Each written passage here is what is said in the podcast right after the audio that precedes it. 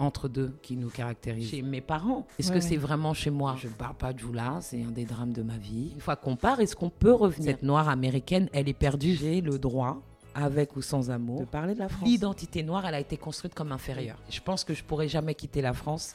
Euh, ta petite vie d'égoïste, maintenant bien francisée, est-ce que tu es devenue une blanche? Le bazar. Le bazar. Je suis Alexia Sena et vous êtes dans Joyeux Bazar, le podcast de la double culture. C'est parti Je reçois aujourd'hui Maboula Soumaoro. Maboula Soumaoro est docteur en civilisation du monde anglophone. Elle est aussi spécialiste en études africaines-américaines et spécialiste de la diaspora noire. Alors si vous trouvez que ça fait beaucoup de titres, j'ai envie de vous dire euh, courage, parce qu'en fait ça c'est la partie simple. Le bazar est ailleurs, vous allez voir. Maboula signifie en langue du la celle qui ouvre la voie, celle qui montre le chemin. Et ça ne met pas du tout la pression sur la petite fille née à Paris à la fin des années 70 et qui en 2020 va publier Le triangle et l'hexagone, réflexion sur une identité noire. Rien que ça. Vous dites, dans l'espace français, j'ai été perçue tour à tour comme noire, africaine, parfois ivoirienne, musulmane plus difficilement parce que je suis noire et parce que je ne suis pas voilée. C'est aux États-Unis que, au-delà de la perception des autres, vous êtes librement, délibérément devenu vous-même. Je suis contente pour vous et je suis contente surtout qu'on puisse parler ensemble de ce chemin. Bonjour Maboula Soumaro Bonjour Alexia, et bienvenue. merci beaucoup. Alors on va être fidèle aux traditions de ce podcast et on va tout de suite commencer par des lieux. Vous allez nous dire euh, ce qu'ils euh, ce qu'ils représentent, ce qu'ils signifient pour vous. Le premier c'est la City University of New York. C'est la première université euh, aux États-Unis où j'ai euh, où j'ai euh, étudié. Lieu euh, d'éveil. J'y ai étudié des, des choses que dont je n'avais jamais entendu parler en France hexagonale où j'avais grandi. C'est le point de le point de départ. de ce chemin qu'on va évoquer ensemble. Si je vous dis euh, la Jamaïque, La première fois que j'y suis allée, je crois que c'était à Montego Bay, donc dans le nord, dans la partie touristique où il y a tous les hôtels. Et je suis allée aussi à Kingston plusieurs fois. Je Mhm. suis allée à UWI, donc University of West Indies, à Mona, c'est- donc c'est le campus de, de- de Kingston. Dans plusieurs, euh, ce qu'on appelle des paroisses, les parishes. Je suis allée à, à Negril, Sainte-Élisabeth. La Jamaïque, c'est tout d'abord la musique. C'est Bob Marley, c'est Burning Spear, ça va jusqu'à Alpha Blondie depuis la Côte d'Ivoire. Euh, la Jamaïque, c'est le mouvement Rastafari. Et la Jamaïque, c'est la Caraïbe. C'est l'entrée de ce que les Euro- Européens ont appelé le Nouveau Monde. Des histoires incroyables, des cultures, euh, de la nourriture. c'est souvent une bonne porte d'entrée. hein, Oui, et là, elle était façon. succulente, excellente. C'est un peu tout ça et ça restera la, la première île que j'ai visitée. Donc, elle, elle sera toujours spéciale. Mais la musique, vraiment, c'est le reggae. Euh, le troisième lieu n'est pas vraiment un lieu, Mm. mais j'avais vraiment envie de le mettre là. Donc le troisième lieu, c'est une chanson et Mm. c'est Tonton du Bled. Mhm. Je voulais rester à la cité, mon père m'a dit. Dans ce cas-là, je ramène tous mes amis. Alors, dans une semaine, je rentre à Vitry. J'irai finir mes jours là-bas. 504 break chargé. Allez, montez les neveux. Juste un instant que je mette sur le toit la grosse malle bleue. Nombreux comme une équipe de foot, voiture à ras du sol. On est les derniers locataires qui décollent. Le plein de gasoil et de gazous pour pas flancher. Bélène, va pisser, le temps que je fasse mon petit marché. Mais c'est un lieu aussi, parce que le bled, c'est c'est un lieu, c'est un lieu euh, euh, concret et imaginaire. Moi, j'ai beaucoup écouté de, rap, euh, de musique rap dans les années 90. Je, connais le 113, c'est des, des voisins du, Va- du Val-de-Marne. Euh, donc, on fait partie de cette culture hip-hop. Et, euh, Tonton du Bled, c'est vraiment, je trouve, un texte important pour euh, notre génération et les autres, évidemment, mais en tout cas produit par notre génération d'enfants d'immigrés qui se racontaient eux-mêmes à nous-mêmes et aux autres, qui reflétaient de manière honnête, de manière humoristique et, euh, et de manière vraiment profonde ce, cet entre-deux qui nous caractérise. Et Rimka du 113, voilà, il a raconté son, son histoire de, de- de fils d'Algériens et, euh, et les fameuses vacances euh, Au au, bled. bled. que ce soit la marque de la voiture, euh, la longueur du, du voyage, les- le décalage avec la famille, rester au bled, l'envie du, du, du retour, euh, du retour chez soi, et là le chez soi. Parce que lui, son chez lui, c'est la cité. En pas fait, du tout. euh, exactement, ça reste la cité, et, Mm. mais- et- et ça ne laisse pas de côté la l'Algérie, mais Bien ça sûr. veut dire qu'au final, l'endroit où il veut rentrer, c'est Mm. chez, chez lui avec ses potes. C'est un grand, un grand son, hein, Tonton Dublé. Je pense qu'il est indémodable, justement parce qu'il est particulièrement ancré. Et il assume cet ancrage. Quel enfant vous étiez Quel ado vous étiez? Est-ce que vous étiez déjà à vous poser toutes ces questions d'identité? Est-ce qu'il y avait déjà beaucoup de questionnements ou vous étiez une enfant euh, plutôt dans la légèreté quand même? En tant qu'enfant, je pense que j'étais tout simplement très, très, très, très, très curieuse.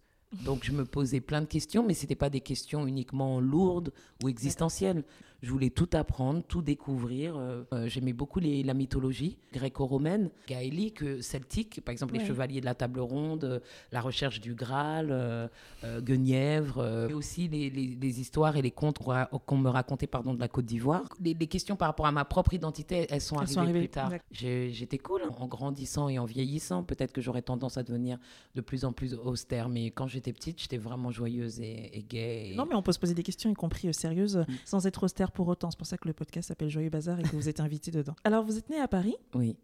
De parents, euh, eux, arrivés de Côte d'Ivoire dans les années 60, Mhm. euh, et ses parents sont de l'ethnie Dioula. Alors, c'est qui les Dioula C'est qui ces gens? Alors les Djoula, est-ce que je peux être technique? Les Djoula, c'est un, un peuple euh, donc de commerçants d'Afrique de l'Ouest, en Guinée, jusqu'au Sénégal, en Mauritanie.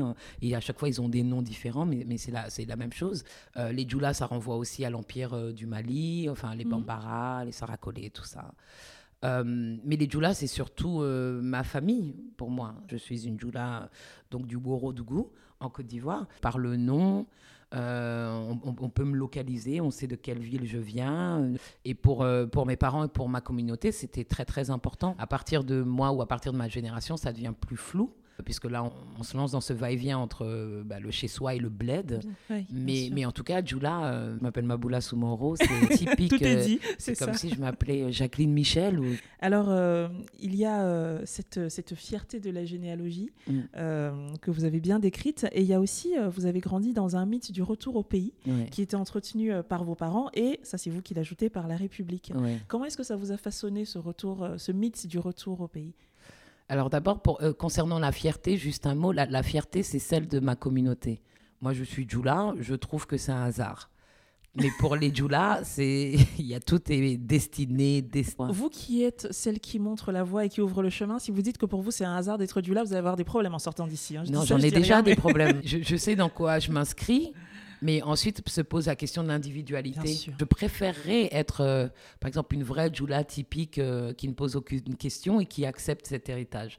Et malheureusement ou heureusement, je ne suis pas cette Djoula-là. Euh, et j'envie les personnes d'ailleurs qui sont très à l'aise avec leur culture d'origine. Euh, oui, chez nous on fait ça, chez nous on est comme ça, chez nous on est. Et moi j'ai jamais réussi à dire ce, ce, ce nous là quand on parle des Djoula, parce que j'ai un rapport particulier euh, au Djoula, à la Côte d'Ivoire, à, mon histoire familiale. Ensuite, la question du, retour, euh, ben, ça a créé, ça a matérialisé peut-être un entre-deux qui implique nécessairement une, instabilité, une incertitude, peut-être des difficultés à, à se positionner. Euh, on, va, on va retourner chez nous, mais c'est comme si le chez nous, quand il sonne des parents ou de la famille, pour, eux, il, il est déjà certain ce chez nous. Moi, il est déjà pas très clair, c'est chez mes parents. Ouais, Mais est-ce ouais, que c'est vraiment chez moi? Je questionne déjà euh, ces choses-là et je les questionne notamment parce que je suis en France et que j'ai grandi en Bien France. sûr. Alors qu'est-ce que je fais de mes plusieurs euh, chez moi? Euh, Voilà. Et en parallèle, comme vous l'avez dit, bien, bien, la France en tant que contexte extérieur, la France pour moi, elle commence à partir du moment où je sors de l'appartement dans lequel j'ai grandi. Ouais. Euh, puisque l'appartement dans lequel j'ai grandi est très typique, très traditionnel, très djoula. Et quand je vais dehors, tout est différent et tout est hyper exotique et tout est hyper désirable parce que je ne connais pas. Euh, je mange à la cantine scolaire euh, euh, du chou-fleur, ça peut être la première fois que je mange du chou-fleur. Mm. L'extérieur est hyper exotique, Mm. hyper exotique, et, mais l'extérieur, il est aussi très valorisé et peut-être même survalorisé de ma part, c'est-à-dire que c'est comme c'est différent, Bah oui, euh, bah, c'est- mieux. bah oui. Et comme on est aussi en France, on va dire que la France, c'est mieux, c'est censé être mieux que la Côte d'Ivoire. Et ça, c'est ce Mm. que la France me dit. Que, que, que, que, hum, être français, c'est mieux qu'être ivoirien. Ça, je le perçois euh, très vite et très tôt. Mm. Et donc, du coup, moi, je suis entre les deux. C'est un peu comme ça que je grandis, avec les deux discours. Le Déjà, discours euh, excluant de la France et le, le, le- le discours incluant ou inclusif de mes parents, mais qui m'inclut dans Mais quelque qui- chose qui ouais. m'échappe déjà. Mm.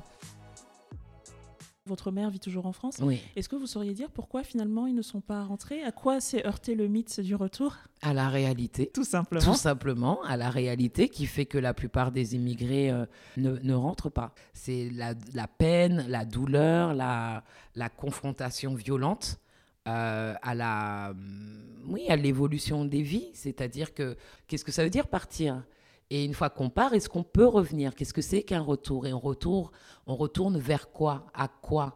Euh, Quelles sont les évolutions qui ont eu lieu pendant ces années de- de- de- d'exil? Enfin voilà, qu'est- qu'est-ce que c'est que ce, que ce rêve, de, ce fantasme? Puis les gens ont des vies, les gens ont des enfants, les gens ont des petits-enfants. Des attaches qui se créent. Et, et c'est ça qui complique le, le retour. Donc en fait, moi, moi, je pense que mes parents, il y y a plein de choses différentes, des, Ouais. des évolutions en Côte d'Ivoire et des évolutions en France. Bien sûr. Et, Et, puis euh, eux-mêmes aussi qui, et- ont, qui ont changé. Voilà, hein, qui ont Ouais. changé, Mm. mais qui, qui ne l'assument pas. Ah, Ils on ouvre n'assument ce pas tiroir toujours. ou pas Ah, ça va. Non. toujours. Ok. Un sujet qui, euh, qui revient encore et toujours dans ce podcast, c'est la langue Mm. et sa transmission. Alors ça tombe bien parce qu'il revient aussi beaucoup dans votre livre. Euh, le français n'est pas votre langue maternelle. Il vous manque euh, dans le français certains mots et vous êtes persuadé que si vous saviez parler dioula. Alors vous auriez ces mots. Je reçois beaucoup de personnes dont les parents n'ont pas transmis pour des raisons qui leur appartiennent. Oui, Mais vous, votre mère, vous a toujours parlé dioula. oui. Et alors vous, Maboula Soumaoro, qui avez étudié et ou qui parlez le latin, le grec, le russe, l'allemand, l'anglais bien sûr, le créole, et ben le dioula, impossible. Ça rentre pas. C'est ce Alors là, pour le créole, je vais me faire tuer par des gens qui sont véritablement créolophones Ah, et qui il me disent... Non, qui me disent que je, que je crois que je parle créole, mais que je Mais ne qu'en fait, pas du tout. Le euh, rapport le, plus, Oui. le plus amoureux, le plus charnel qu'on puisse avoir avec, avec une langue, c'est d'être persuadé qu'on la parle alors qu'on la parle pas. Voilà. Mais de on quoi peut tu rien parles? dire. Je suis fluent. Exactement. Alors qu'en fait, pas du tout. Alors, ce qui, me, ce qui me frappe dans votre récit, c'est que dans ce refus du dioula d'entrer en vous, ou dans votre refus d'intégrer le dioula, je sais pas comment il faut prendre ça, Mm. euh, vous cherchez pas tant de- d'explications personnelles. Vous, vous allez tout de suite sur le terrain du politique, Ouais. euh, d'une France qui, qui- Alors, ça, c'est ce que j'ai- j'en ai compris, vous me direz, mais d'une France qui se dresserait entre, finalement, entre votre maman et vous? Ouais, une, France qui, se, qui apparaît dans, dans la sphère intime, en fait. Qu'est-ce qui a pu avoir le pouvoir de briser cette intimité? Ben, C'est l'histoire, c'est la politique, c'est les valeurs qui sont euh, assignées euh, à certaines langues, à certaines cultures. Bien sûr que je, peux prendre ma part de responsabilité, mais j'ai l'impression qu'il y a un fantôme, j'ai l'impression qu'il y a un troisième personnage. Et que ce troisième personnage, évidemment, c'est la France, qui a fait en sorte que les enfants d'immigrés is- issus des vagues migratoires postcoloniales, en vérité, n'étaient pas encouragés à parler leur langue euh, maternelle, c'est-à-dire qu'ils n'étaient pas que ces langues-là n'ont pas été valorisées. La langue maternelle qui pourrait constituer un frein dans l'apprentissage des enfants. Ça, c'est politique et ça, c'est historique. Je ne parle pas de Joula, c'est un des drames de ma vie. Et je m'en remettrai pas, mais je fais sans. Enfin, euh, voilà. Je suis euh, très émue par ce passage. Alors moi, je, je parle, je parle la langue, effectivement. Alors pour le coup, moi, pas par ma mère, parce qu'elle ne me l'a jamais parlé. Le Mm. français était déjà arrivé, je crois. Mais euh, par ma grand-mère. Et en revanche, je, sais que je ne la passerai pas à mes enfants. Et ça, pour le coup, euh, Ah, c'est ma blessure à moi. c'est vrai. Euh, je ne m'en remettrai pas. Moi, là, j'ai plein de questions à vous poser à ce sujet. Ah, ok. On va faire un podcast dans le podcast. non, mais en tout cas, sur ce sujet de la transmission de la langue, vous, votre mère, manifestement, n'a pas tout à fait euh, succombé à l'injonction de la République, Oui, puisqu'elle elle a continué tout le Exactement. temps à vous parler Et, c'est là. que ça pose question parce qu'ils n'ont pas du tout euh, absorbé euh, cette injonction et, et- et- et cet ordre. Et donc, pour moi, vraiment, le, le questionnement, c'est pourquoi elle n'est pas passée? Comme si, comme si ça a révélé une sorte d'impuissance de leur part. Et aussi peut-être une, une sorte de, peut-être de naïveté, c'est-à-dire de croire que, que la, la langue, elle allait nous, nous être euh, transmise naturellement.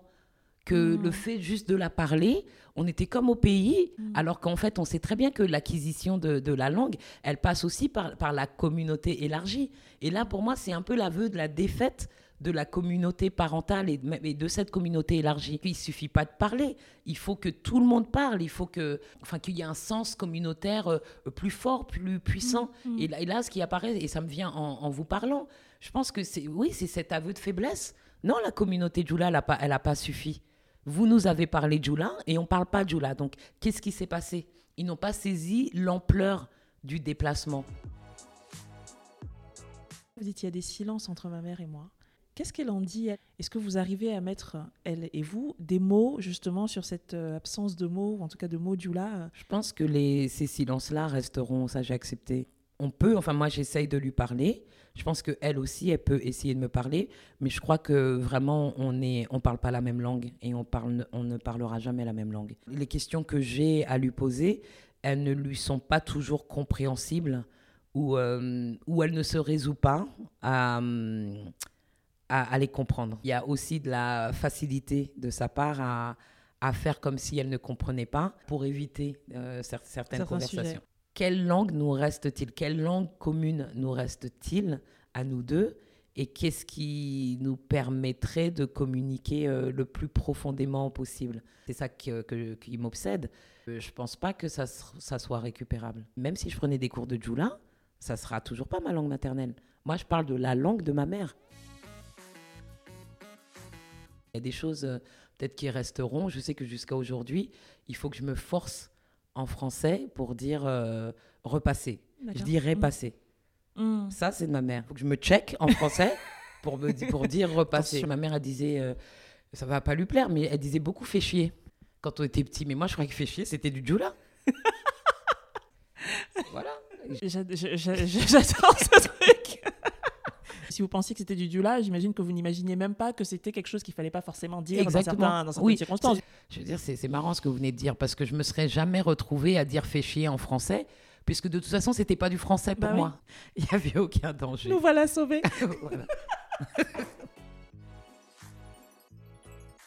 Alors, on reste sur cette, cette question de la, de la langue. L'anglais, Mhm. était déjà votre matière préférée au lycée. Et c'est mhm. la langue que vous avez choisi d'étudier, donc après le bac. Alors aujourd'hui, évidemment, avec le recul, c'est facile d'y voir une espèce de troisième voie entre euh, le Dula qui était impossible, le français qui était trop étroit et trop chargé. À l'époque, est-ce qu'au au collège, au lycée, euh, vous aviez déjà euh, ce sentiment que l'anglais était un refuge pour vous et un tiers-lieu? J'avais pas la conscience du refuge et, et du tiers-lieu je, trouvais juste ça hyper euh, hyper cool, hyper à la mode, hyper. Euh, voilà, j'aimais l'anglais. J'étais à fond. Moi, j'ai appris beaucoup l'anglais avec des chansons. Par exemple, OK Magazine à l'époque. pour oui, les... bien sûr. Et eh ben, OK y avait... Podium. Voilà, il y avait ah les, les, paroles euh, une fois par mois. Il, faisait un petit livret avec les paroles de chansons. J'essayais de, de, de, chanter en rythme et en, en, faisant attention à la prononciation. Euh, Boys to Men, enfin tout ça, Belle eh Biff de Bobby Brown. Moi, j'étais ah amoureuse de Bobby Brown quand j'étais petite. Le reggae, justement, ça m'a ça m'a hum, tout de suite donné conscience des, euh, des, des, nuances dans les accents. C'est ça. Qu'il y avait plusieurs anglais. Il y avait plusieurs formes d'anglais. plusieurs accents. Euh, voilà. C'est le verbe to stir, remuer. Mm. Et j'ai pensé à stir it up. ma prof m'a dit c'est stir. Et moi je dis bah, bah non, Bobby dit pas stir. Ça dit, voilà. Alors des études d'anglais mm-hmm. en France. Vous vous spécialisez donc dans les civilisations alors, essentiellement américaine et britannique au départ. Et puis vous partez aux États-Unis pour un échange universitaire. Et là, vous l'avez dit vous-même, c'est un éveil. Mm. En fait, ce qui se passe, c'est le, premier choc, c'est le choix des cours. Au premier semestre, je prends un cours sur euh, euh, les cultures euh, de la Caraïbe. Qu'est-ce que c'est que le carnaval? En tant qu'expression culturelle Cette question du regard, les gens qui défilent, les gens qu'on regarde. Qu'est-ce que c'est que cette irrévérence et donc l'irrévérence des esclaves face aux maîtres? L'économie, la culture des plantations. Qu'est-ce que c'est que le colorisme? Voilà, ça me plonge déjà, ne serait-ce que dans la géographie, avec plein d'îles dont je n'avais jamais entendu parler. C'était ça l'éveil. Mm. En parallèle, je suis des cours d'histoire africaine, donc euh, d'histoire précoloniale et coloniale et postcoloniale. Euh, je découvre euh, Édouard Glissant comme ça par hasard parce qu'on me traîne à un de ses cours. Et voilà, je lis Césaire pour la première fois et, et je comprends rien. Cette langue-là, cette langue de la, de la diaspora, en fait, je l'ai acquise petit à petit. À la City University of New York, j'ai appris des choses dont je n'avais jamais entendu parler. Je pense que le cours majeur, c'est un cours justement sur cette notion de diaspora africaine. Il m'a juste euh, vraiment plongé dans le grand bain. J'ai découvert qu'il y avait toute une, littérature, c'est-à-dire tout un, champ de recherche consacré à la, diaspora. Et ça, ça a été, euh, ça, ça a été décisif. Et ça, ça a été jouissif. Et ça, ça a été, c'est le truc que j'ai jamais lâché euh, depuis. Et ça, ça m'a peut-être même réconcilié avec mes, mes, origines, réconcilié avec l'Afrique, avec la Côte d'Ivoire, que je connaissais mal.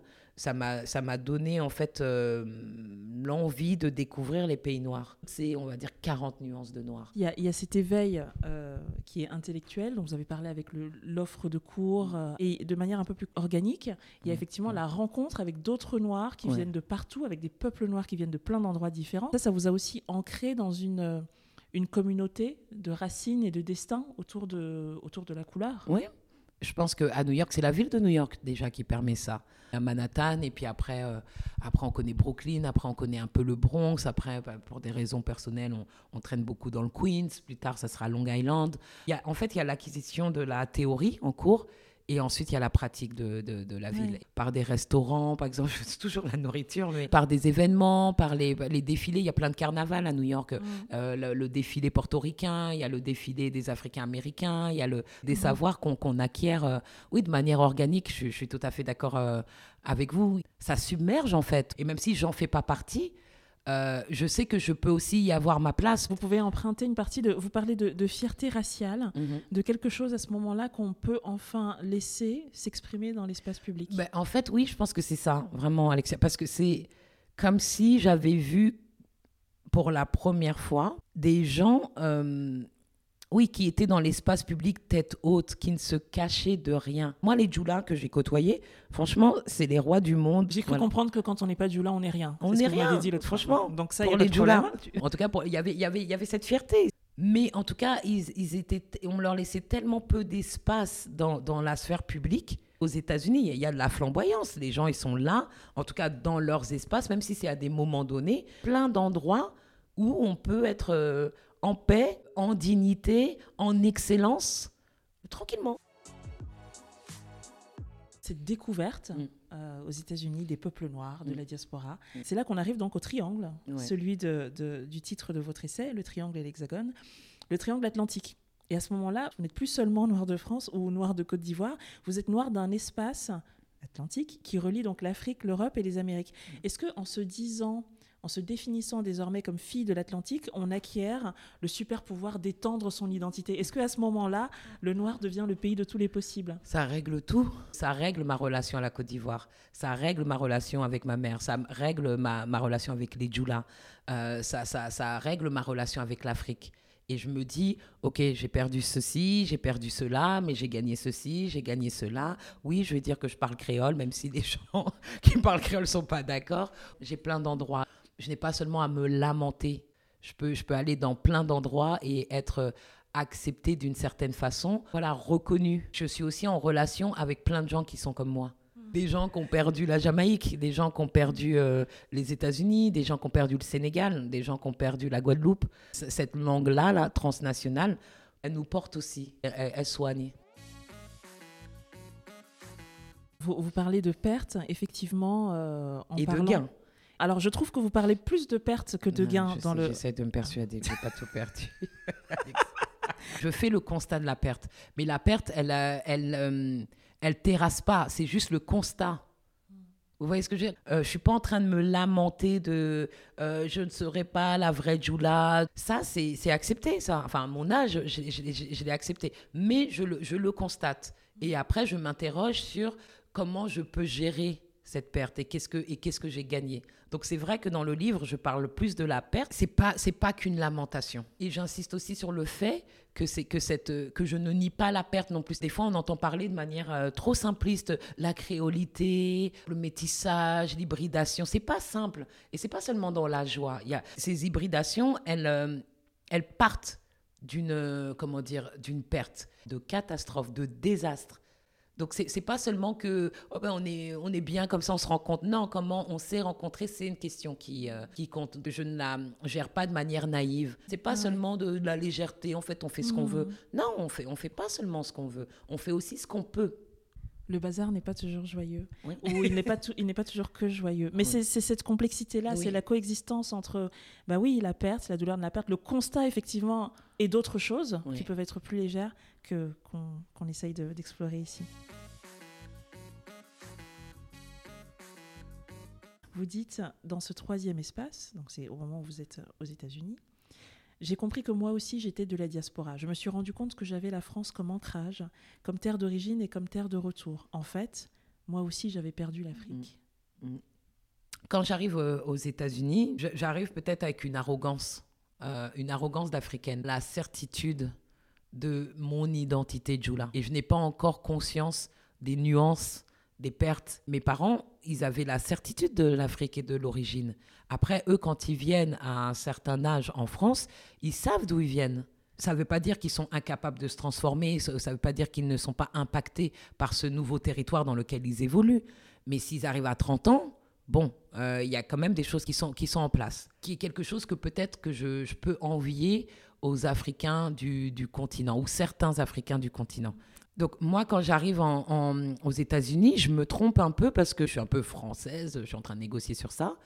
Mais je suis surtout Djoula. Et moi, je suis une Africaine d'Afrique. Et je sais mon bled, je sais où il est. J'arrive vraiment dans cette euh, période euh, musicale, par exemple, de Neo Soul, Erika Badou, et euh, en mode afrocentrique.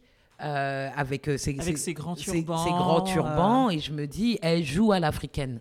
Elle joue à l'africaine. Et moi, l'Afrique, je la connais puisque l'Afrique, c'est ma mère. Et l'Afrique, c'est mes tantes. Et l'Afrique, c'est mes cousines. Et l'Afrique, c'est les gens. L'Afrique, pardon, c'est les, les gens que j'ai rencontrés au pays en, euh, en vacances quand j'ai pu y aller. Donc, elle, cette américaine, cette noire américaine, elle est perdue.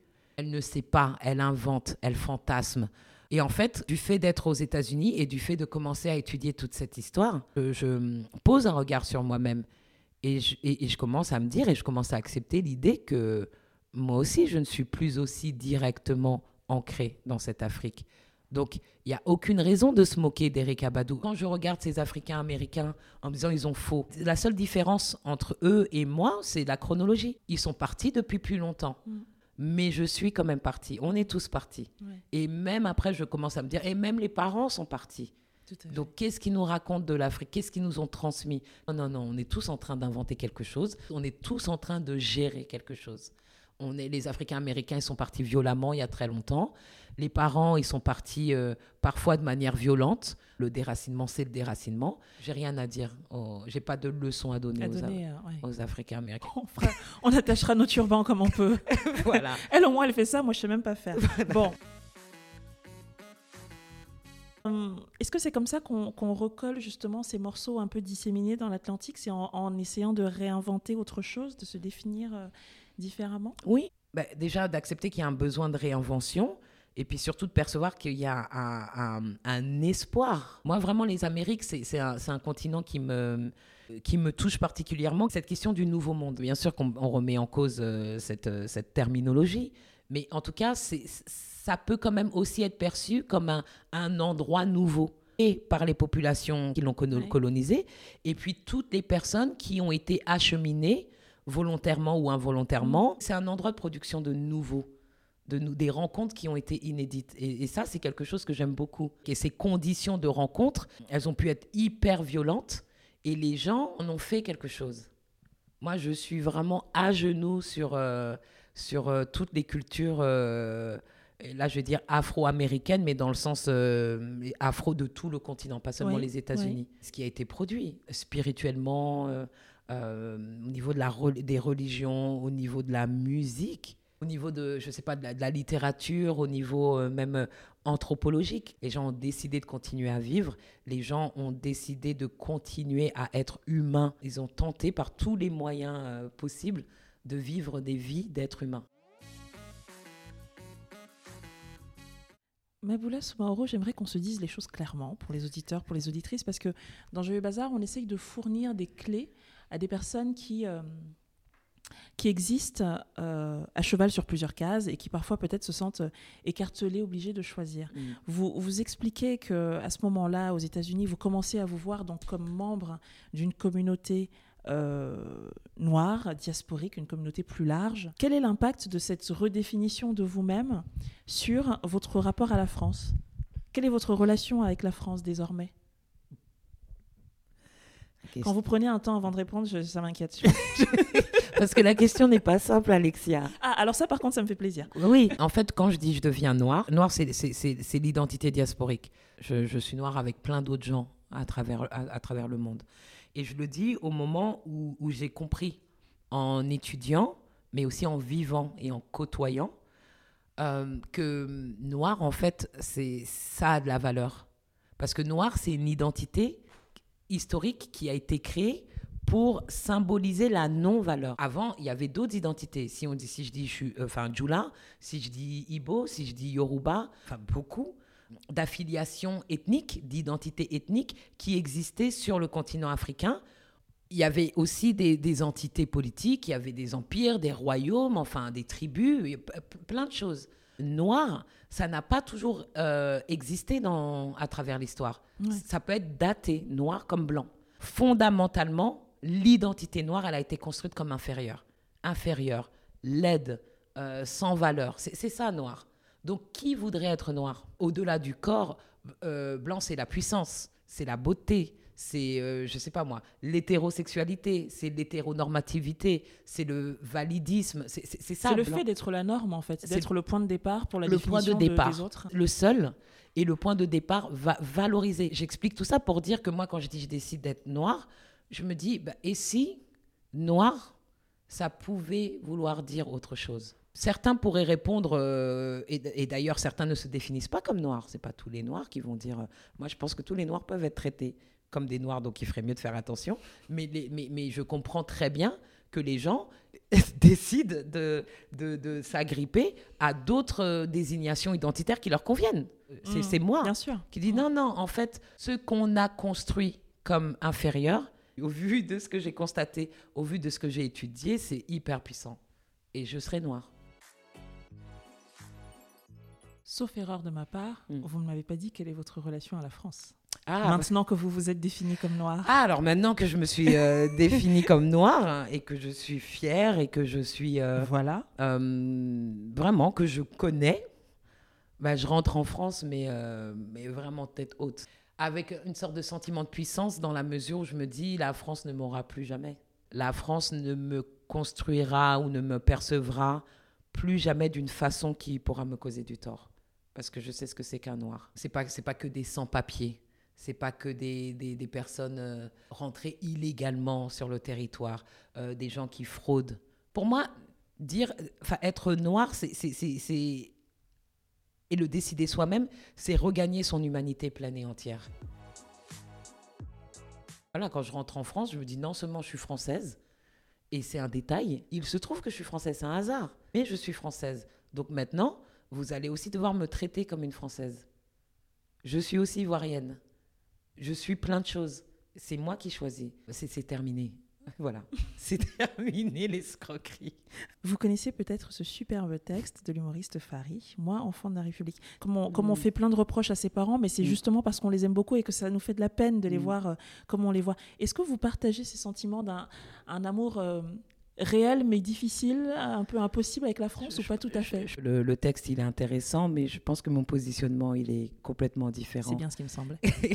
J'insiste sur le fait que, que la France n'est pas ma mère. Dans, dans le rapport que j'ai avec la France, euh, j'ai pas envie que soit pris en compte le côté euh, émotionnel et l'aspect euh, amoureux. Moi, c'est- vraiment, je parle en mon nom, j'ai pas- j'ai pas besoin de, de cette légitimité de l'amour pour pouvoir dire ce que j'ai à dire de la France, pour la critiquer. C'est mon pays. Donc la question de l'amour ne se pose pas. En tant que Française, j'ai le droit, avec ou sans amour, avec ou sans gratitude, de parler de la France. Votre réponse est parfaitement éloquente. Vous êtes donc euh, aux États-Unis, euh, euh, ça fait dix ans que vous y êtes, à parler et à travailler en anglais, à étudier ces populations diasporiques, et vous décidez de revenir en France en 2009. Alors, il y a plein de choses, il y a plein de détonateurs différents. Vous parlez de Zied et Bouna, qui sont euh, ces adolescents à Clichy-sous-Bois qui sont morts dans un, transformateur électrique en essayant d'échapper à la police, euh, et qui a été une onde de choc pour vous, auquel vous vous êtes beaucoup euh, euh, identifié. Il y a eu les élections de 2007, avec le virage très à droite que l'on sait. Il y a eu aussi à ce moment-là beaucoup d'ouvrages qui remettaient en cause ce fameux universalisme cher à la République.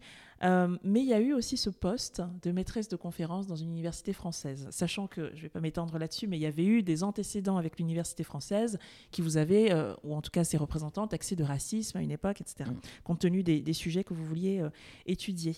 Euh, en fait, qu'est-ce qui vous a fait revenir au final? Alors, comme on dit, c'est toujours multifactoriel. Pour être totalement honnête, j'avais postulé aux, aux États-Unis j'avais postulé en France. Et il se trouve que le poste euh, en, en, CDI, le poste de fonctionnaire, il était en France. Donc, en fait, j'ai joué la sécurité. J'ai obtenu ce poste à Tours, mais contre toute attente, j'ai été classé quatrième sur le poste et il se trouve qu'il y a trois personnes qui l'ont refusé. Donc, c'est vraiment. Ah, oui. Mais après, c'était aussi envisagé. C'est-à-dire que j'aurais très bien pu ne pas postuler en France. Ce qui est également vrai, c'est ce tiraillement. Euh, la France, j'arrive pas à l'oublier, malgré tout. C'est-à-dire qu'aux États-Unis, ça a toujours été mieux pour moi. Euh, socialement, économiquement, intellectuellement, envie de dire même presque personnellement. Mais ça n'a jamais été assez pour me faire rester. Et ça nous renvoie peut-être au point de départ. Quand on part, est-ce qu'on, est-ce que, où on va? Est-ce qu'on y reste? Est-ce qu'on y revient? Peut-être que moi aussi, je suis dans le mythe du retour. Est-ce que je peux laisser la France? Avec déjà la Côte d'Ivoire que je me trimballe et, et, je pense qu'il y a quelque chose que j'arrive pas à assumer. Je pense que je pourrai jamais quitter la France. Je pense que la France, elle sera toujours trop petite. Je pense que l'Afrique sera toujours présente. Et je pense que les Amériques seront toujours euh, présentes. Et, je, et c'est pas grave. Je sais très bien que même en allant ailleurs, je reviendrai. Mmh. Parce que c'est chez moi. Coincé.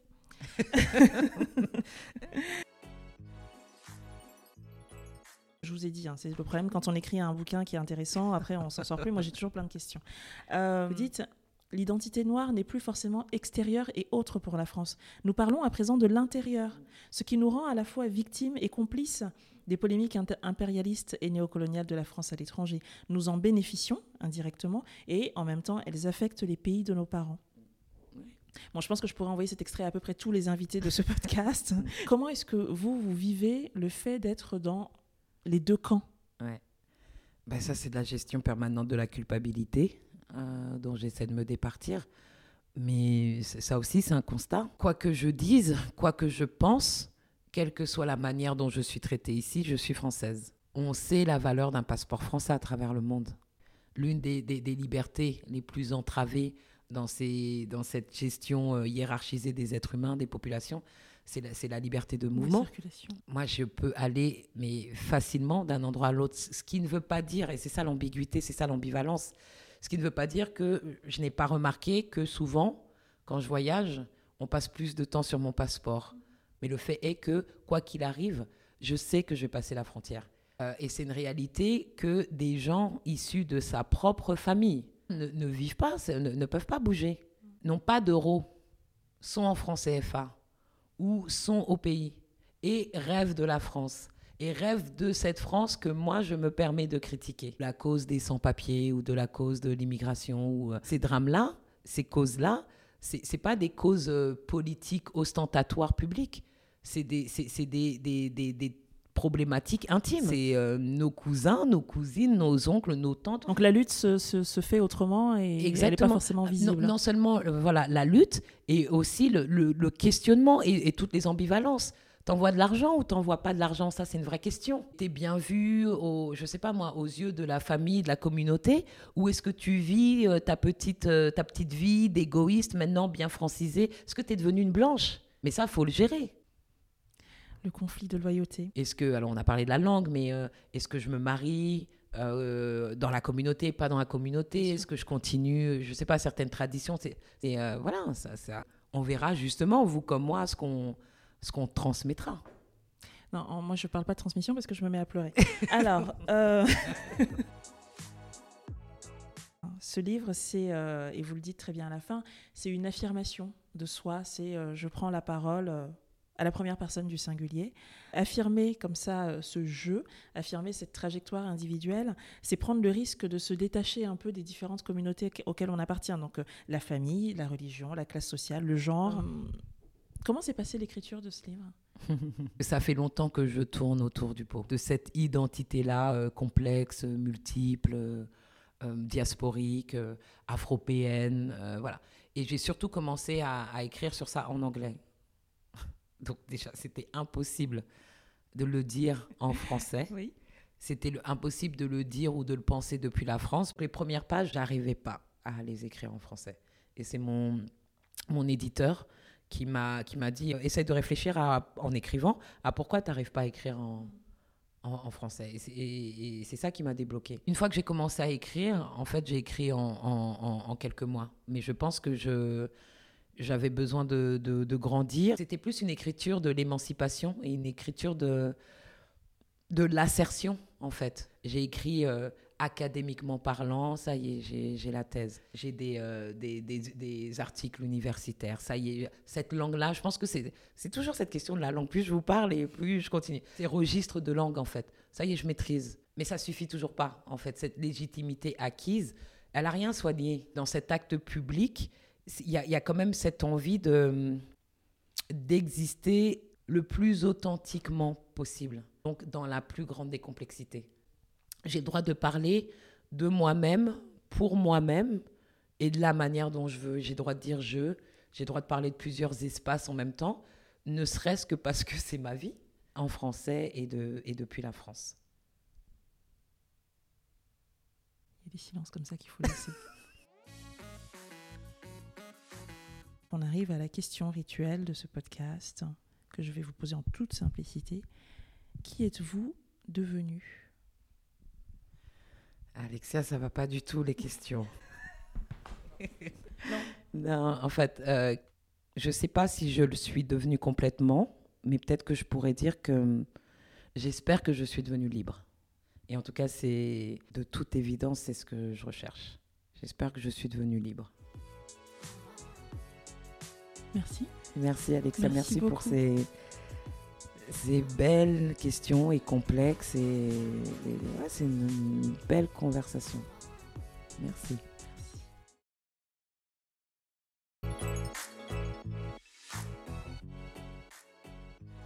C'était Joyeux Bazar, merci d'avoir prêté l'oreille. Si l'épisode vous a plu, laissez des étoiles et un commentaire, parlez-en à vos amis et aussi, je serai très heureuse de lire vos avis et vos émotions sur les réseaux sociaux. On se retrouve dans 15 jours. À bientôt!